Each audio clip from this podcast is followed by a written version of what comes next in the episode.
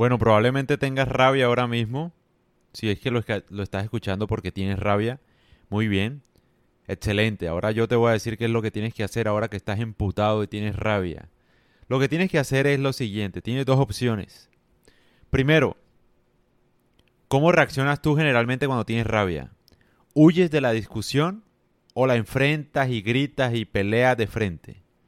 Lo que sea que acostumbres a hacer, ahora vas a hacer lo contrario. Es decir, si tú por lo general en una discusión eres de los que se calla y se va y no quiere hablar con nadie, ahora quiero que pelees de frente y digas lo que sientes de una vez con la persona que tienes al frente. Si por el contrario eres de los que pelea de frente, quiero que huyas y te calles la jeta y te vayas del cuarto. Y te vayas para otro cuarto y te vayas de la casa, bueno, y mira y camina, das un paseo, lo que sea. ¿Por qué lo digo?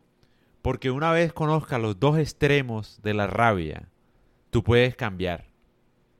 Puedes conocer, digamos, las dos caras de una misma moneda. Y puedes ver el daño que uno se hace y le hace a los demás con la rabia. Sobre todo el daño que te haces a ti mismo, ¿no? Porque yo, digamos, yo era una persona muy, muy, muy rabiosa, por decirlo así. y estoy trabajando en eso. Pero digamos que con este método que, que leí en un libro de Osho, que se llama Coraje, el arte de vivir sin miedo, algo así, algo así. Entonces, el man decía eso. Cuando uno tiene rabia, uno debe procurar hacer lo contrario a lo que uno hace. Y también tiene que analizar el por qué uno toma, toma esa decisión cuando tiene rabia. Es decir, lo voy a traducir mejor.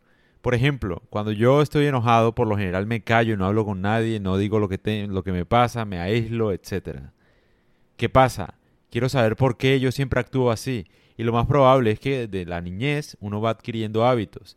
Y probablemente en la niñez, no sé, pasó algo con mis papás, alguna vaina, y yo adquirí esta costumbre de que, ah, bueno, no, no me dieron la atención, no me dieron el regalo que buscaba, entonces me voy. Entonces ese hábito se construyó y construyó a partir de ahí una identidad que tengo hoy en día a los veintipico de años. Entonces, quiero cambiar eso. Ya entiendo un poco mejor de dónde adquirí esa, ese hábito de no querer hablar con nadie cuando tengo rabia. ¿Cómo cambio ese hábito? destruyéndolo completamente con un nuevo hábito.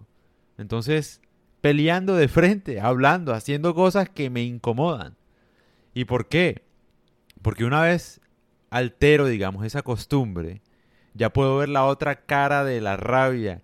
Y esa nueva cara de la rabia no me va a gustar tampoco.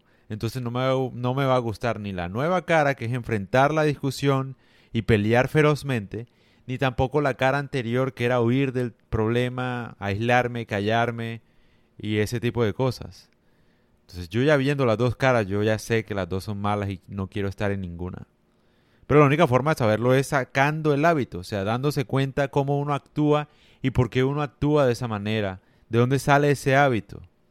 Entonces esa es la invitación, ¿cómo actúas tú cuando tienes rabia?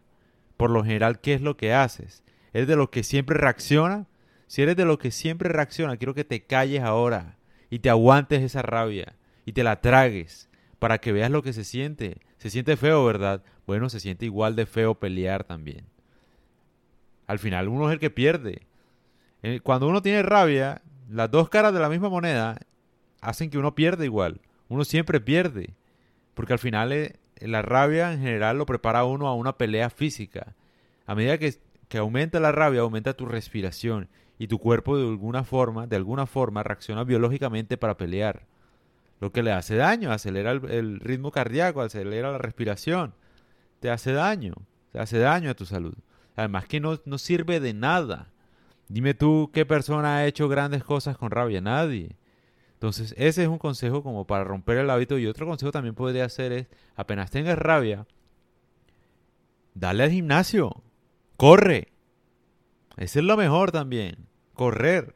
O pégale una vaina de, boxeo. O haz barras hasta que te cansas, hasta que te duela tanto que no se te olvide cuál era la rabia. Quiero que corras también hasta que se, se te olvide cuáles son los problemas que tienes en tu vida. Si sigues pensando en los problemas de tu vida cuando estás corriendo es porque no estás corriendo lo suficientemente, lo suficientemente duro, lo suficientemente fuerte. Entonces vamos a darle, papi. Vamos a darle.